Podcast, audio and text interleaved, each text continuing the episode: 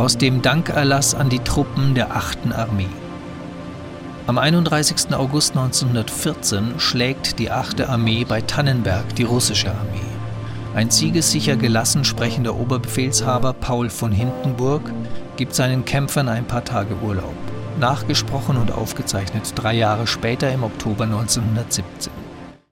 Soldaten der 8. Armee, die vieltägigen heißen Kämpfe auf den weiten Gefilden zwischen Allenstein und Neidenburg sind beendet.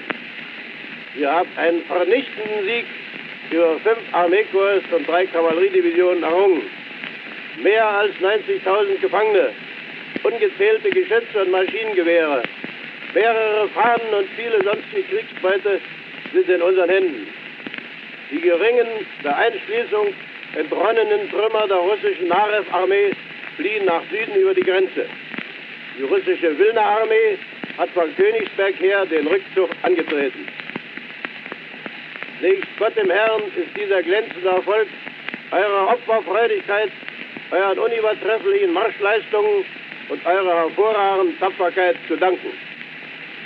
Ich hoffe, euch jetzt einige Tage wohlverdienter Ruhe lassen zu können. Dann aber geht es mit frischen Kräften wieder vorwärts, mit Gott, ihr Kaiser, König und Vaterland, bis der letzte Russe unsere teure, schwer geprüfte Heimatsprovinz verlassen hat und wir unsere sieggewohnten Fahnen in feines Land hineingetragen haben. Es lebe seine Majestät der Kaiser und König! Hurra!